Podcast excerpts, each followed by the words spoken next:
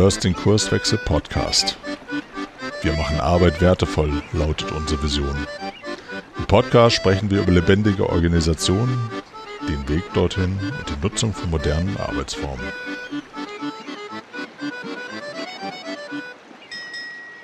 Moin Moin zu einer neuen Episode im Kurswechsel Podcast. Mein Name ist Frank Wulfes. Ich arbeite für die Kurswechsel Unternehmensberatung und fürs Podcast-Team vom Kurswechsel Podcast und ich begrüße in meinem virtuellen Studio heute den Frederik. Hallo Frederik. Hallo Frank, schön bei dir zu sein. genau, wir haben es ja leider nicht geschafft, physisch zusammenzukommen, deswegen heute virtuell, aber ich freue mich, dass es endlich geklappt hat, dass wir mal dieses Gespräch führen. Ja. Ähm, wir wollen uns ja so ein bisschen über Teams im Kontext so von Remote-Arbeit äh, unterhalten. Du hast ja auch so ein bisschen publiziert dazu. Aber bevor wir inhaltlich einsteigen, erklär den Hörern doch einfach mal, wer du bist und was du so machst und ähm, ja, warum wir heute hier sind. Ja, gerne. Ja, warum sind wir heute hier? Äh, wir testen sozusagen, äh, wie ist denn die Remote-Arbeit äh, über ein äh, Podcast auch möglich, könnte man ja sagen. genau. ja, ich, ich bin äh, Mitgründer der New Work Academy.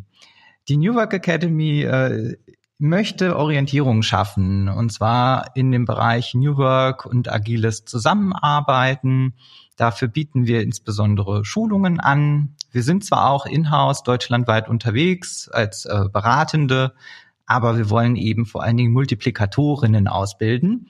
Und dafür haben wir allerlei Kurse im Petto, äh, die auch sozusagen in ihrem Gesamtkonstrukt ähm, den Agile Coaching Professional äh, ausbilden und da als Zertifikat quasi dann die Leute befähigen, ihre Gestaltungskompetenzen äh, ein bisschen äh, aufzumotzen, sage ich mal. Mhm. In Berlin sitzt ihr, ne? Habe ich richtig? Genau. Wir sind alles drei Berliner. Äh, Henriette ist gebürtige Hamburgerin, Benjamin und ich tatsächlich gebürtige Berliner. Und ja, wir haben hier tatsächlich unser Office und wir haben auch hier unsere zwei Meetups, die äh, unterschiedlich äh, regelmäßig stattfinden. Und das ist so die Homebase, von der aus sozusagen alles ein bisschen äh, koordiniert wird. Ja, cool. Wir beide kennen uns ja, weil wir beide recht viel unterwegs sind, sowohl von einem gemeinsamen Kunden in Hamburg, aber auch von der einen oder anderen Community-Veranstaltung, die ich in Erinnerung habe. In Hannover, mhm. weiß ich, haben wir uns mal äh, getroffen und, und so kam ja auch die Idee zustande, lass uns doch einfach mal eine Podcast-Episode aufnehmen. Genau, ja, stimmt, genau. sehr schön. Das, äh, in Hannover hatte ich schon fast wieder vergessen, äh, nachdem wir uns dann ja in Hamburg auch wieder gesehen hatten. Und man kriegt dann immer schon gar nicht das mehr stimmt. zusammen. Vielleicht ist das auch schon ein Teil von Remote-Arbeit ähm, oder, oder Arbeit, in der ich sehr viel reise und unterwegs bin und nicht eben 24 Stunden in einem Office sitze äh, das Ort und Zeit äh, bekommen so ein, ein besonderes Gefühl von, äh, man, die, die Zuordnung ist nicht mehr so ganz klar. Und gleichzeitig entsteht aber ein großer Raum, in dem man sich halt eben hier und dort mal trifft oder auch nicht. Ja, jetzt, jetzt wird nicht jeder, äh, der uns zuhört, ähm, sich unter Remote-Arbeit so direkt zu 100 Prozent was äh, vorstellen können. Vielleicht steigen ja. wir mit der Frage einfach mal ein. Wie, wie würdest du das definieren? Was ist denn Remote-Arbeit? Was ist Remote-Arbeit?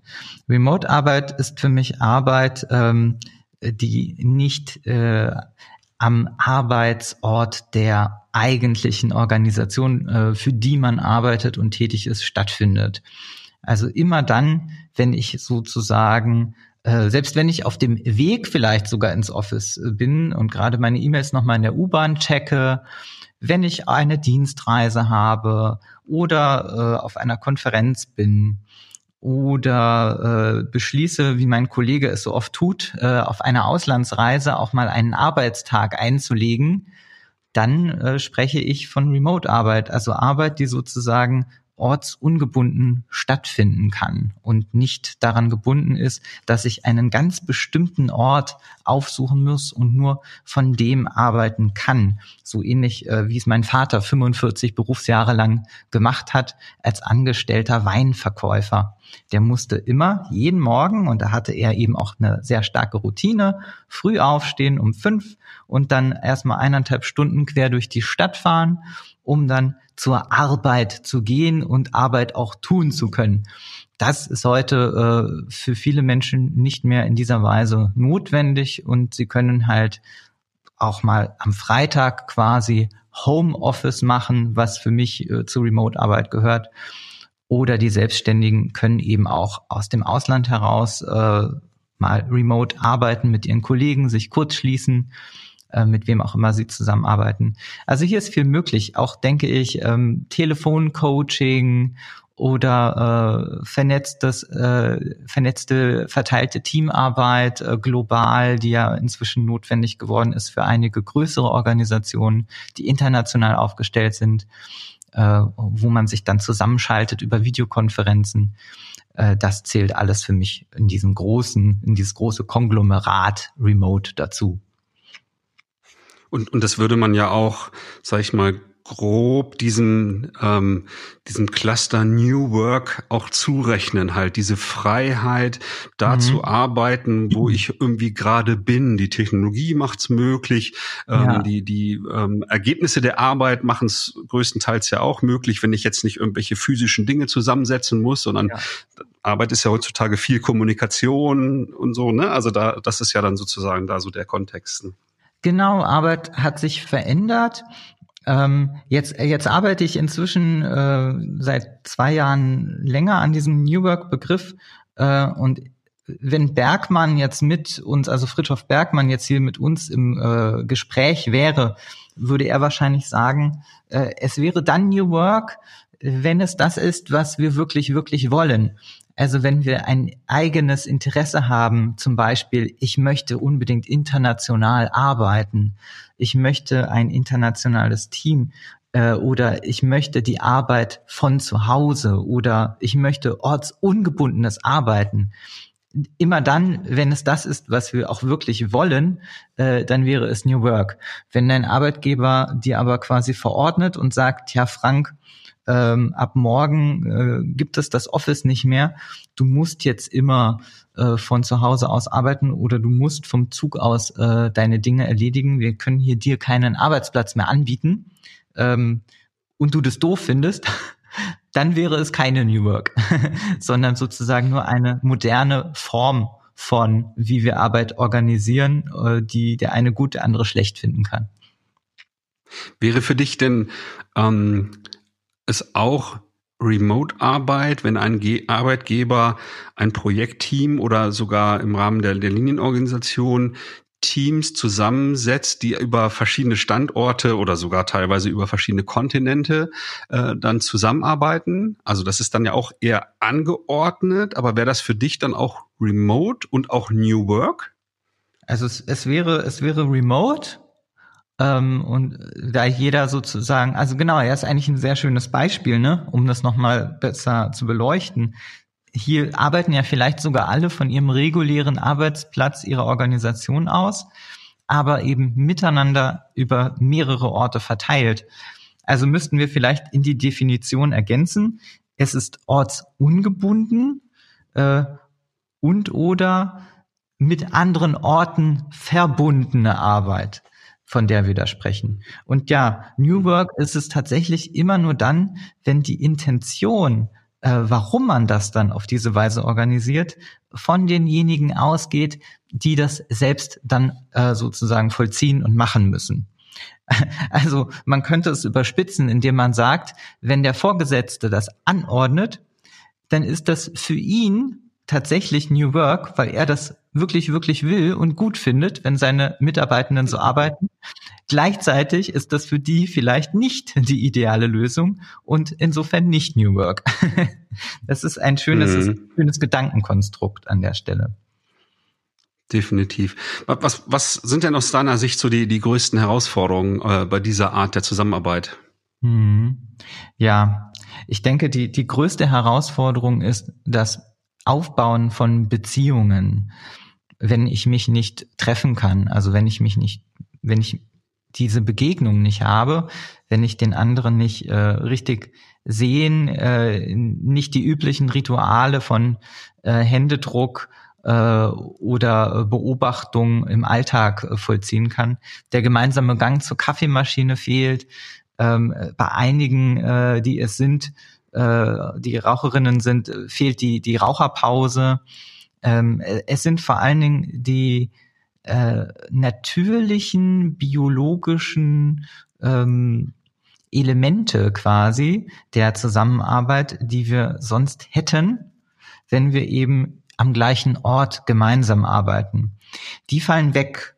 Und insofern ist die Herausforderung, eine Beziehung und das Menschsein quasi ähm, zu übertragen auf eine technologische Verbindung. Und das ist tatsächlich etwas, das haben wir uns im Grunde nie richtig bewusst gemacht und auch nie richtig verinnerlicht. Und äh, insofern haben wir auch teilweise ein anderes Verhalten, wenn wir miteinander remote arbeiten, weil es ja sehr äh, maschinell und, und technologiegetrieben ist. Deswegen arten auch Diskussionen im Chat oder in Foren gerne aus, wo die Leute ja einfach nur auf irgendwelche Beiträge und Text antworten, äh, aber sich nicht wirklich gegenüberstehen. Das heißt, wir sehen nichts, wir haben nicht die äh, Mimik äh, des anderen vor Augen, wir haben nicht die, das, die Gestik, wir haben nicht äh, die Stimme. Äh, wir nehmen sozusagen in den meisten Fällen nur Text wahr oder ja, im besten Fall vielleicht schon Audio, äh, wobei auch hier äh, in unterschiedlichster Qualität. Und wir müssen uns ähm, auch sozusagen mit der Technologie rumschlagen die ja, obwohl wir da schon so weit fortgeschritten sind, bis heute immer mal wieder an einigen Stellen dann versagt und Konnektivität und Internetverbindung ist ja auch in Deutschland immer noch ein großes Thema. Was, das sind alles Elemente, die die Zusammenarbeit dann natürlich unnötig stören und Menschen ganz schön reizen können auch, ja. das heißt, ähm, die, die Folge sind in der Regel Kommunikationsstörungen bis hin mhm. sogar zu, zu Konflikten, die auf Basis der digitalen äh, Kommunikation zustande kommen. Ist das auch so deine, deine Erfahrung? Ja, es ist einfach ein, ein, ähm, ein, ein, eine Grundlage für mögliche Missverständnisse. In dem Moment, in dem ich nicht mehr gegenüberstehe, ist es ja noch schwieriger, mich in dich hineinzuversetzen, äh, empathisch zu sein, zu verstehen, was ist deine Intention und auf dich einzugehen und gleichzeitig mich abzugrenzen, meine Ideen äh, dir vorzutragen und dir meine Position klar zu machen. Also wir haben ja eine doppelte Schwierigkeit von Sender und Empfänger, die wir ja bereits im realen Leben schon nicht immer so gut meistern können oder die schon im realen Leben uns äh, schwierig erscheint. Ähm, und die wird nun noch zusätzlich erschwert durch Remote-Arbeit. Und das ist natürlich äh, extrem spannend, weil äh, das heißt ja im Grunde, äh, jeder, der es schafft, äh, remote äh, miteinander zu arbeiten, hat da scheinbar äh, auch ein, ein, ein neues Set an Skills und Fähigkeiten vielleicht aufgebaut. Ähm, also sozusagen eine, eine neue, also neue Dimension eigentlich, äh, Zusammenarbeit advanced ist das ja quasi. Und für mich wäre mhm. natürlich spannend zu sehen, ob diese Menschen, die erfolgreich in äh, verteilten Teams arbeiten, äh, wie die denn dann eigentlich arbeiten würden wieder in ähm, Standardsituationen, wo man sich vor Ort trifft, da müssten das ja alles extreme Teamplayer sein. So ist meine Theorie. Konnte ich leider noch nicht äh, bestätigen oder untersuchen. Würde mich aber interessieren, wenn das mhm. jemand mal gemacht hätte. Naja, so aus, aus meiner Erfahrung ähm, kommt es natürlich ein Stück weit auch darauf an, was denn ein Team, was dann so verteilt oder remote zusammenarbeitet, denn an, ähm, an Output sozusagen äh, zu erreichen hat. Ne? Ist es etwas, wo, ähm, sag ich mal, crossfunktionale, also sehr unterschiedliche Kompetenzen, aber gemeinsam dazu beitragen sollen, ein gemeinsames Produkt zu erarbeiten? Oder mhm. ist es mhm. einfach ein Team, die zwar in irgendeiner Art und Weise disziplinarisch äh, auf ein äh, äh, gemeinsames Ergebnis hinarbeiten, aber die halt sehr autonom und eigenständig mhm. an ganz unterschiedlichen Dingen irgendwie arbeiten? Ne? Das ist sicherlich ein großer, großer Unterschied. Ne? Wir sind jetzt beide so in dem dem in dem agilen äh, Kontext äh, sehr viel unterwegs, wo natürlich äh, ne, aufgrund von komplexen Problemstellungen halt sehr sehr unterschiedliche Kompetenzen gemeinsam in einem Team äh, äh zusammengearbeitet werden muss. Und wenn ich mir solche Teams vorstelle, dann gilt für die wahrscheinlich eher diese diese großen Herausforderungen, da gemeinsam an einem Strang ziehen zu müssen, was dann auch zu Konflikten und, und kommunikativen Störungen äh, natürlich führen kann äh, bei ja. Remote-Arbeit, als jetzt bei, bei Teams, wo so jeder, jeder so sein, sein Ding macht, so seine eigenen Kunden vielleicht hat oder, oder mhm. ähnliches. Ne? Oder wie siehst du das? Stimmt, ja. Genau. In dem Moment, in dem ich das irgendwie so entzerren kann oder es sich entzerren lässt, äh, wird es ja eher darauf hinauslaufen, dass man sich mal zusammenschaltet, um höchstens Informationen zu teilen. Ja, was habe ich den letzten Monat gemacht oder dir einfach nur mitzuteilen, diese Arbeit ist fertig. Ähm, stimmt. Aber je, je, komplexer die Zusammenarbeit eigentlich ist, ne, oder die Abhängigkeit voneinander, vielleicht können wir es auch damit festhalten irgendwie. Wenn die Abhängigkeit mhm. voneinander groß ist, dann brauchen Menschen aus meiner Perspektive zumindest diesen, äh, diesen Beziehungsaspekt und wenn der quasi gestört wird, weil ich nicht auf die gleichen Bilder gucken kann äh, oder nicht auf äh, den Menschen blicken kann oder nicht die Chance habe, quasi äh, nicht technisch einander zu begegnen, äh, dann, dann wird es halt unlängst schwieriger. Aber es gibt auch viele Möglichkeiten, inzwischen das technologisch auch abzubilden weil wir ja alles Mögliche haben. Wir haben ja Mikrofone, wir haben ähm, super Kameras inzwischen. Wir haben eigentlich gute Internetverbindungen. Ähm, man muss nur irgendwie zusehen, dass man die auch so konfiguriert, dass man sie hat. Oder man muss halt eben im Ballungszentrum wohnen.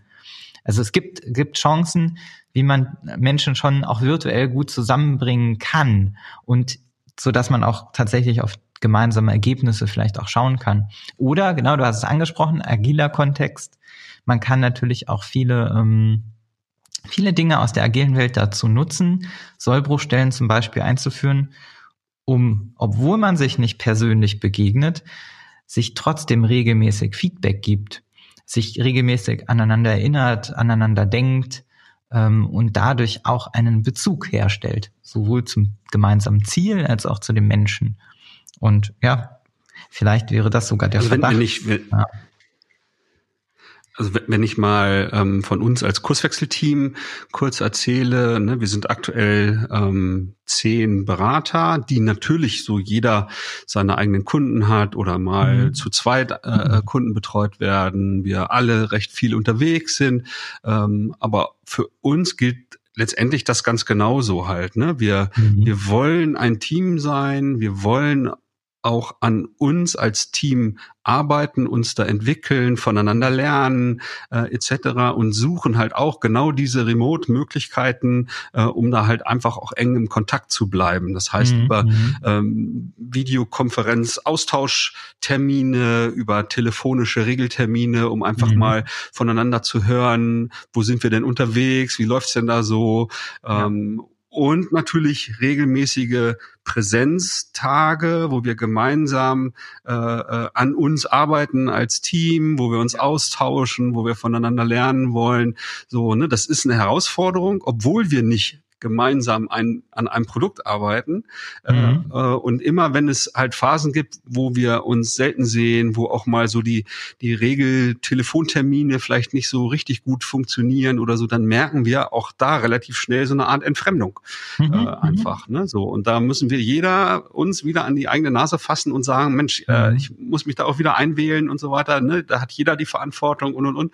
Ne? Und wir arbeiten das auch auf in Retrospektiven, wenn wir dann mal mhm. zusammen sind. Also das ist schon Anspruch anspruchsvoll, ähm, aber kann durchaus funktionieren. Natürlich. Ja, ja, das ist, äh, da sind zwei Aspekte gewesen, die mir jetzt sehr gut äh, gefallen haben oder die ich interessant finde.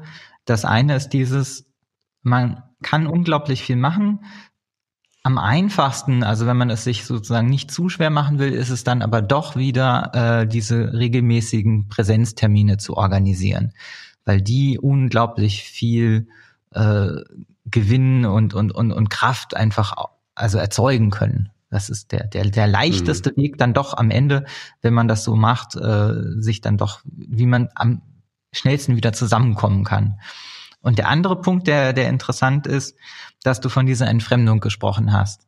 Und ich glaube, das ist tatsächlich der Punkt, äh, den wir ganz oft übersehen. Weil wir fangen an, mit Menschen zu arbeiten, die wir auch vielleicht gut kennen oder schon kennengelernt haben aus einem Kontext.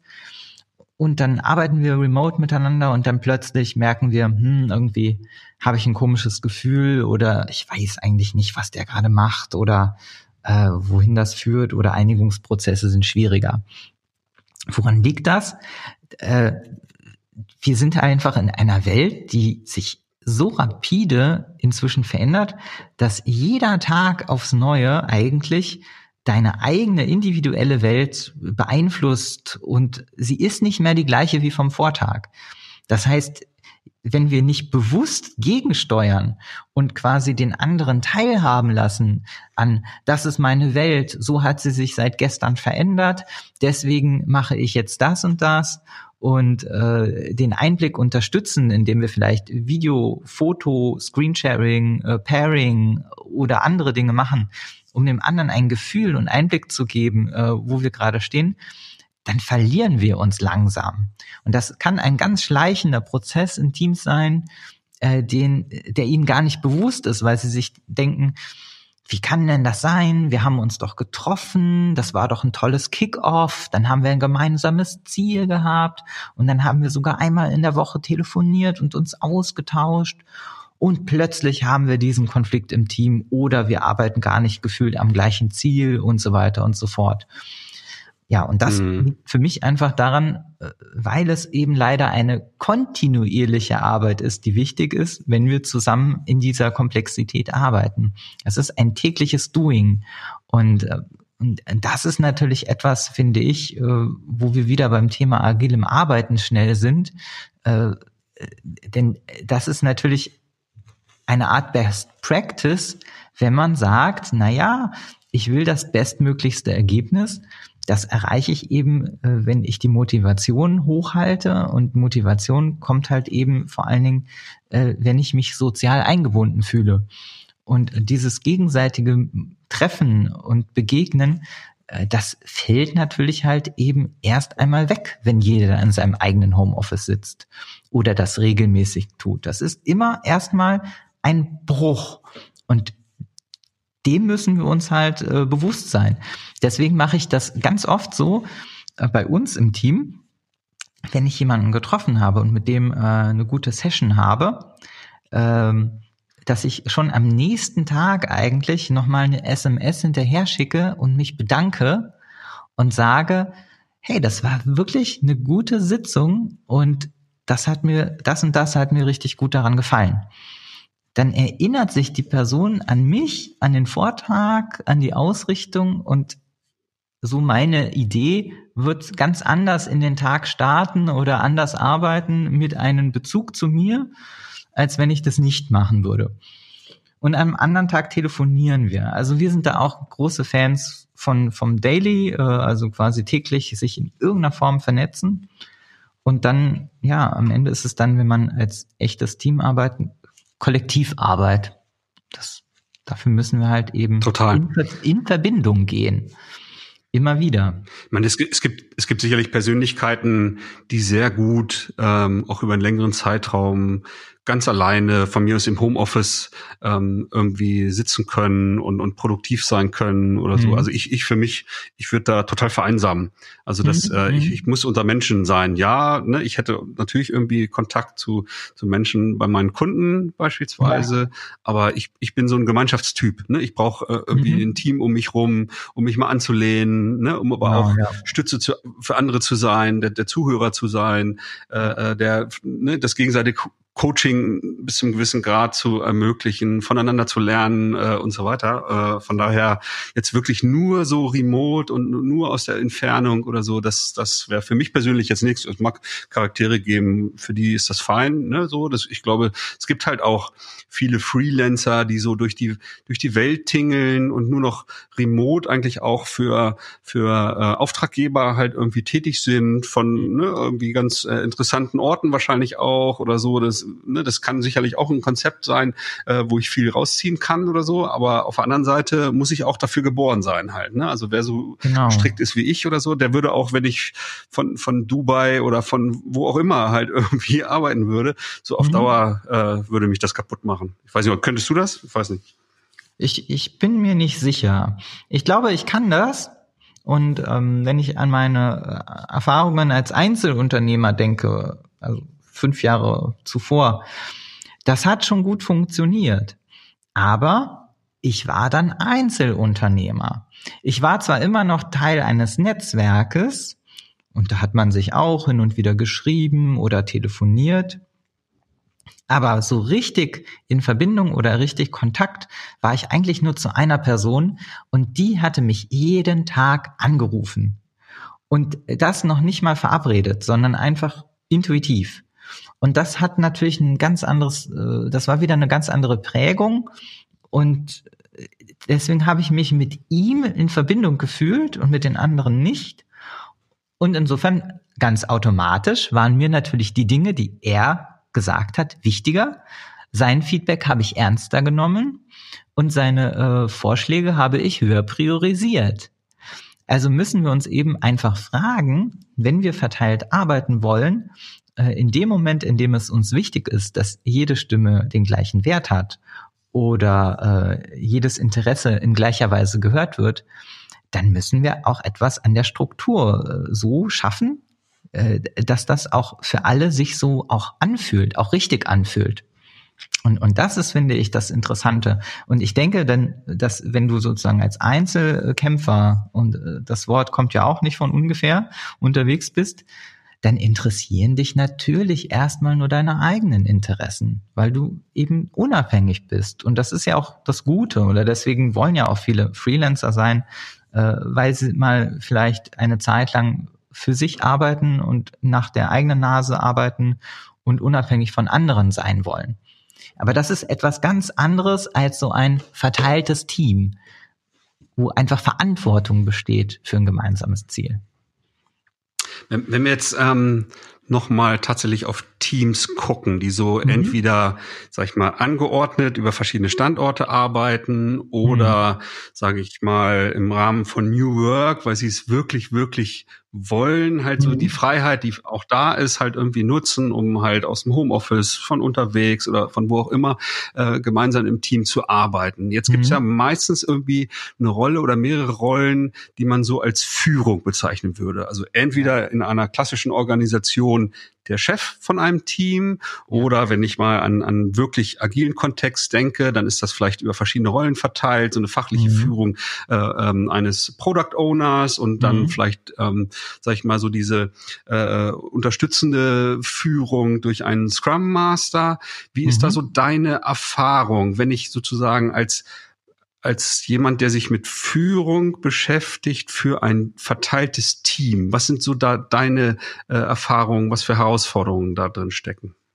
Mhm. Ja, hier sind natürlich genau die Führungskräfte gefragt, die sehr gut loslassen können.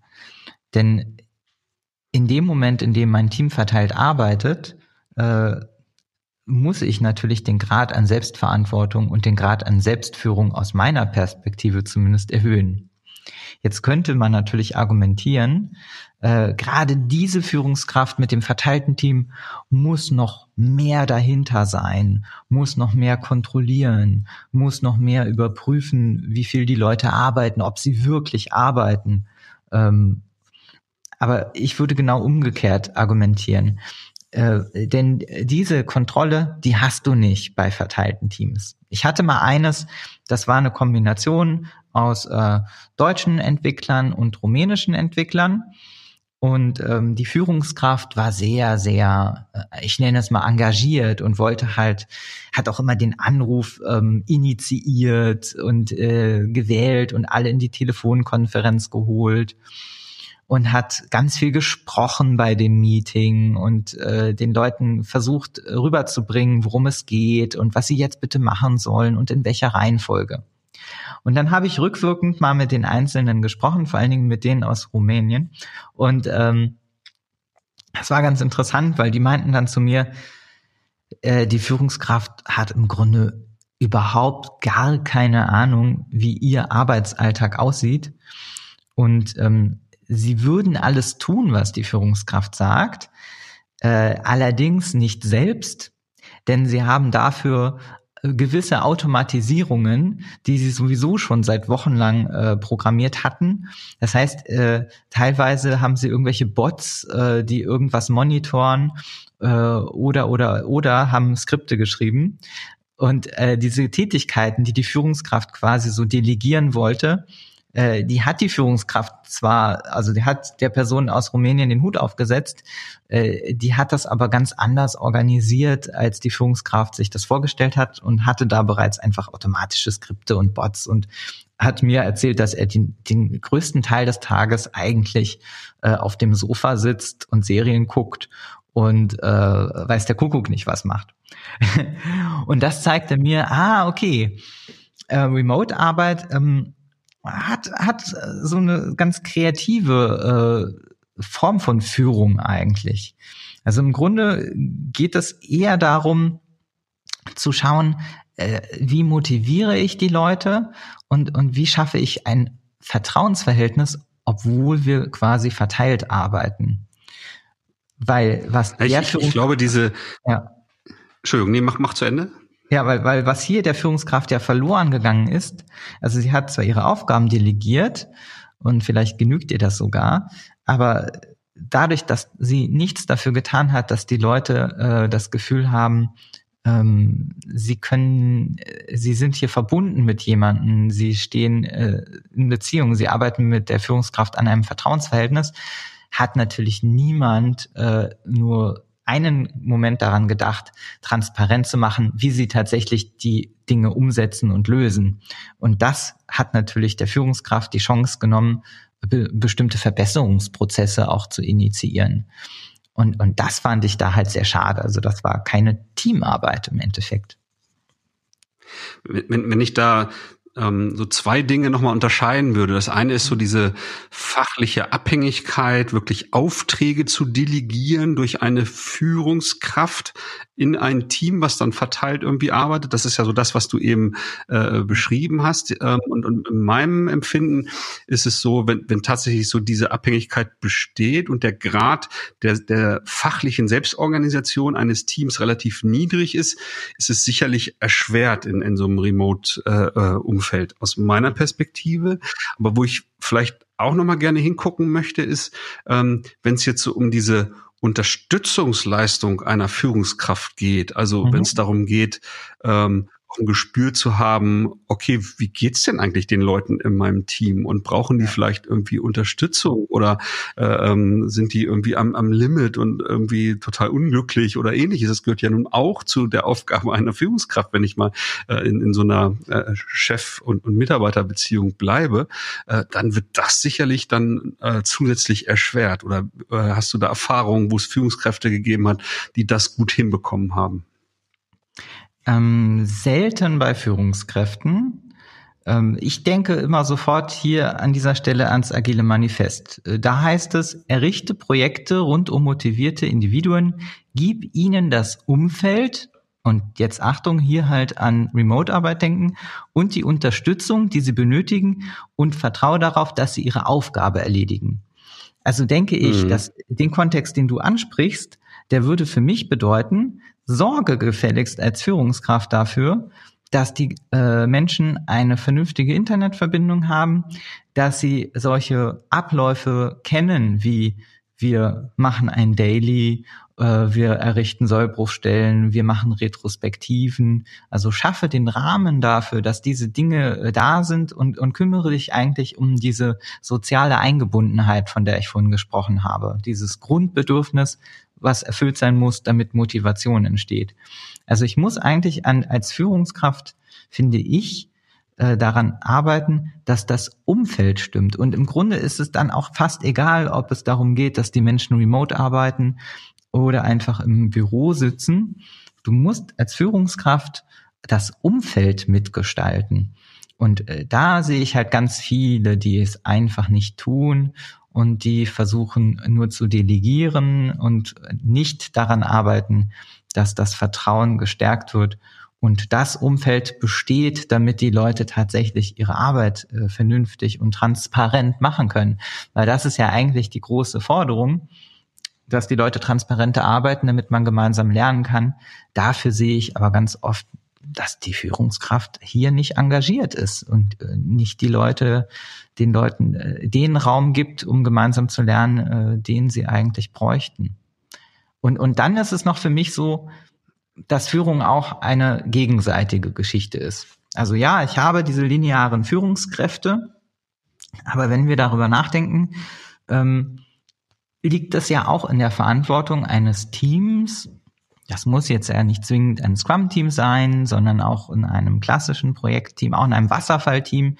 Stellt sich doch die Frage, übernehme ich als Teammitglied hier Verantwortung?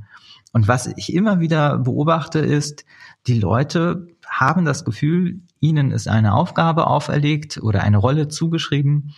Und darüber hinaus sind immer nur wenige engagiert. Also wenige, die sagen, ja, äh, dieses Umfeld, das ist jetzt noch nicht genug. Ich muss jetzt mal zu meiner Führungskraft gehen und mit ihr darüber sprechen. Also viele sind hier nicht, äh, helfen sozusagen auch nicht der Führungskraft, aber ihren Job richtig zu machen. Und ganz oft führe ich diese Gespräche, in denen ich dann halt darauf aufmerksam mache, ja, du hast recht, hier hätte die Führungskraft das Ziel oder die Vision besser vorgeben können oder für, für bessere Infrastruktur sorgen können. Aber was hast du denn dafür jemals getan, dass es sich äh, verändert? Wie hast du diese Veränderung mit deiner Führungskraft begleitet? Und da schütteln viele den Kopf und sagen dann oft, ja, das ist ja nicht meine Aufgabe. Aber doch, das ist aus meiner Sicht das, es ist eine gegenseitige Führung. Und dann würde das auch viel, viel besser funktionieren. Und das ist auch wichtig bei Remote-Arbeit. Das heißt, gerade da, wo die Führungskraft doch nicht sieht, äh, wie zum Beispiel der Kollege aus Rumänien, wie er arbeitet und was er vielleicht wirklich bräuchte, könnte er doch sich mitteilen und müsste auch auf die Führungskraft zugehen und ihr sagen, du, hör mal, äh, ja, deine Aufträge kann ich alle erfüllen, aber eigentlich könnten wir das noch ganz anders lösen, als du dir das die ganze Zeit vorstellst.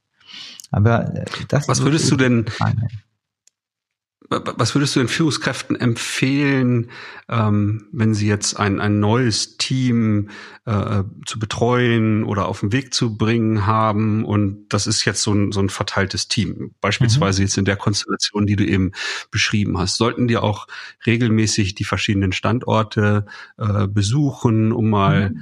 Ne, auch so diese, diese ähm, äh, Kommunikationshinweise, die du am Anfang gegeben hast, also Mimik, mhm. Gestik, also einfach äh, äh, mit den Leuten in einem Raum sein, um Gespür zu bekommen, okay, wie, wie arbeiten die hier und wie geht's den Leuten äh, und so weiter? Oder reicht es aus deiner Sicht aus, wenn ich äh, über Videokonferenzen, Telefonate und, und so weiter meine Rolle da ausfülle? Das wird davon abhängig sein, wie die Situation ist. Ich für meine Person aus betrachtet würde immer vor Ort mir ein eigenes Bild machen ähm, mindestens eine virtuelle Tour äh, durch das fremde Büro mir geben lassen mit Kamera. Das ist ja alles möglich. Heutzutage haben wir ja nicht mehr das Problem, dass das so schwierig ist. Aber eigentlich ist es gut, selbst hinzugehen, weil dann kann man das fühlen. Allein der Weg vielleicht zu dem Büro kann ja schon interessant oder erschreckend sein. Ähm, allein dann äh, vielleicht auch die Luft dort zu atmen, oder die, die Hitze zu spüren. Es gibt so viele Dinge, die werden nicht transportiert über so eine Videospur. Und das muss man alles, äh, glaube ich, selbst ge gespürt und wahrgenommen haben, um, finde ich, gute Entscheidungen treffen zu können. Wir sind nicht per se empathisch. Wir sind es eigentlich immer nur dann, wenn wir diese Situation des anderen selbst schon einmal erlebt haben und wenn es nur kurz ist.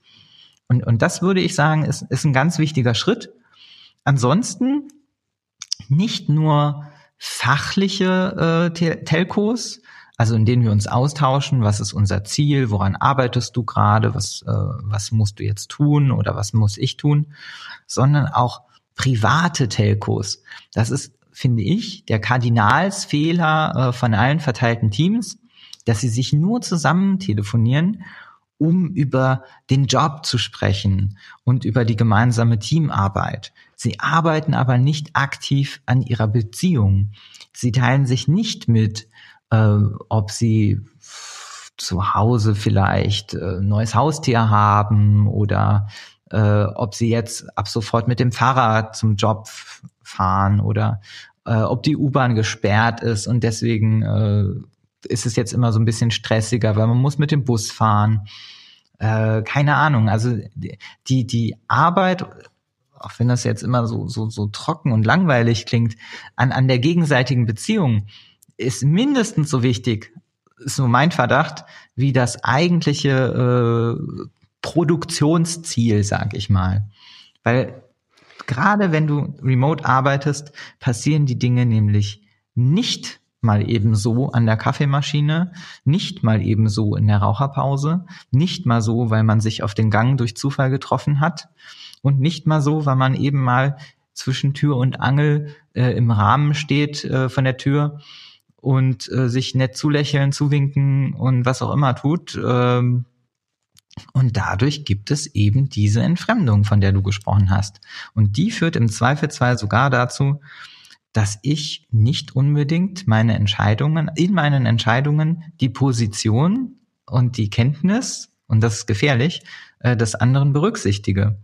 Ich also nicht Rückfragen stelle vielleicht, nicht nochmal ein Feedback einhole, nicht nochmal den anderen drüber lesen lasse.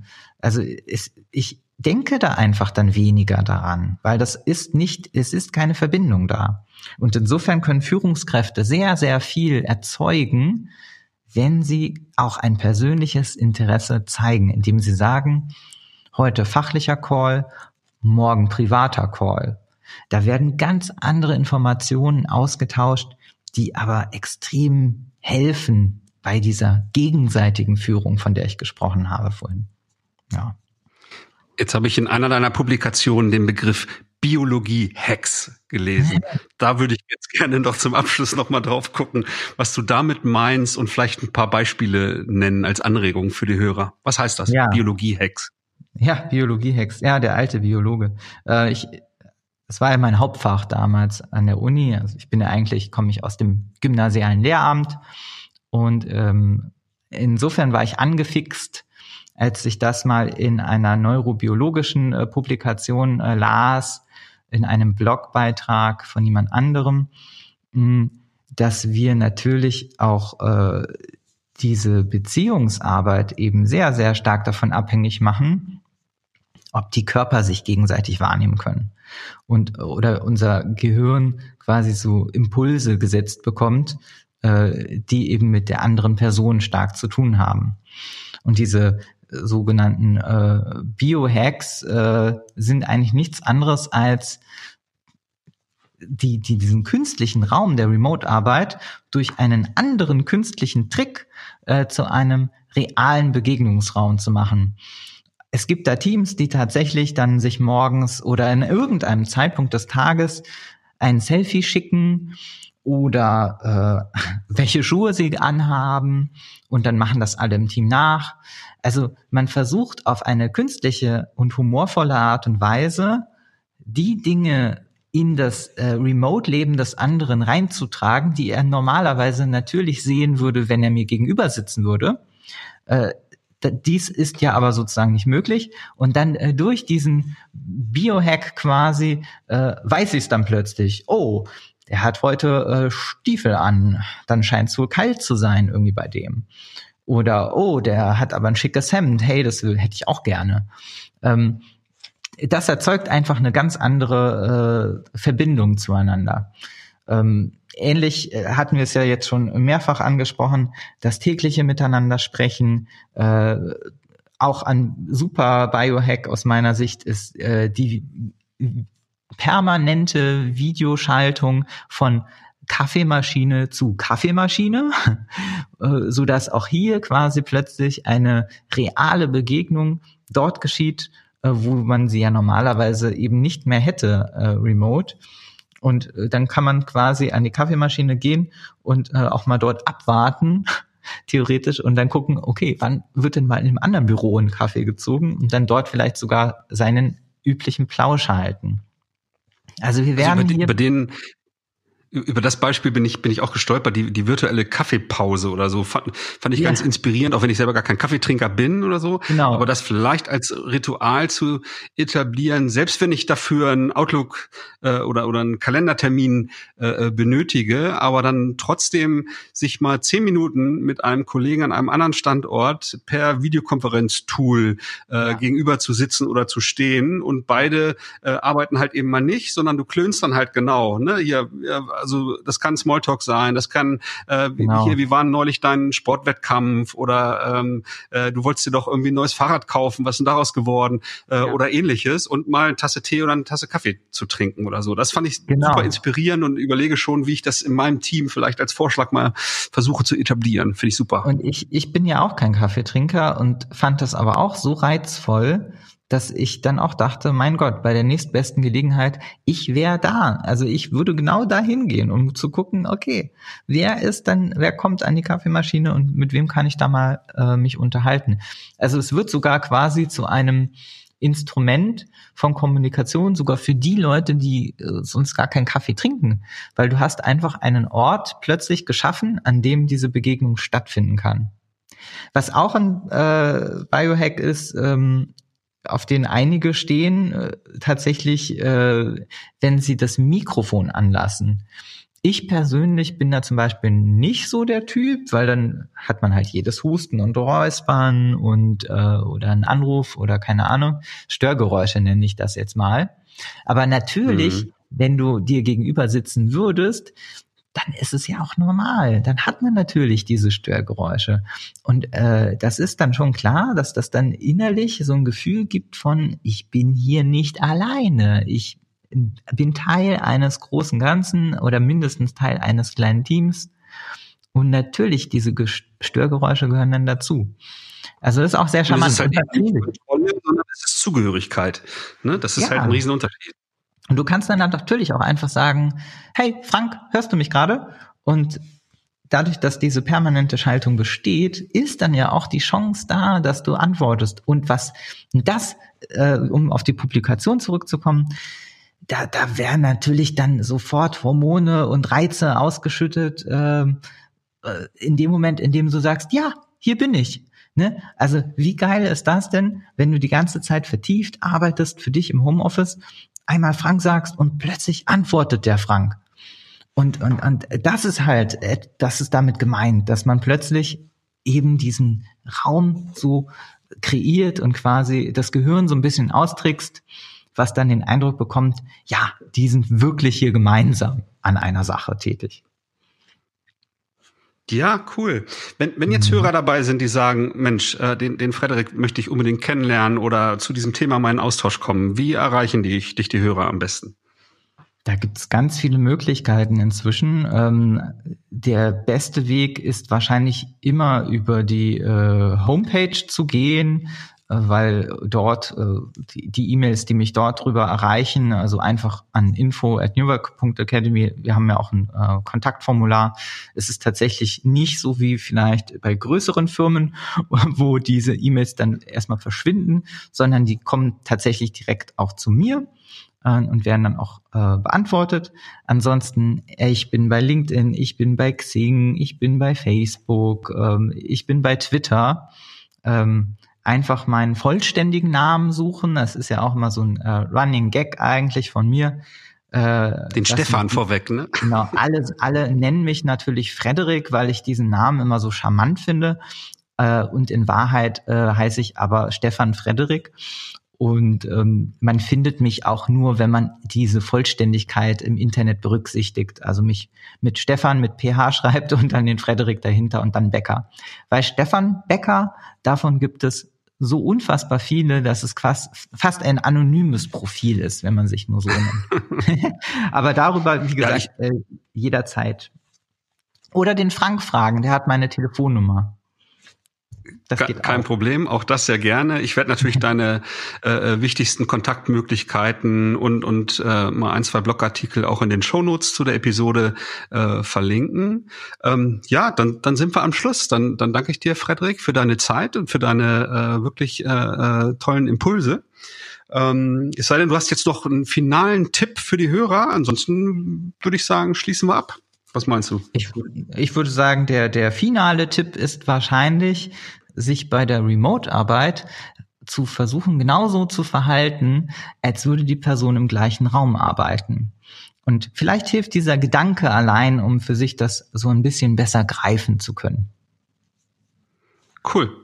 Ja, dann wie gesagt, vielen Dank und an Danke die Hörer. Wenn, ja, ähm, und an die Hörer, wenn ihr Feedback habt zu der Episode oder Themenwünsche, ähm, dann meldet euch gerne. Auch da gilt natürlich die, die unterschiedlichen Kanäle, aber am besten per E-Mail an podcast.kurswechsel.jetzt oder an mich persönlich über, über, über Twitter beispielsweise. Ähm, ja, dann bis zum nächsten Mal. Ciao, ciao. Tschüss. Folge uns auch auf Twitter unter @kurswechsler und diskutiere mit uns über agile Themen.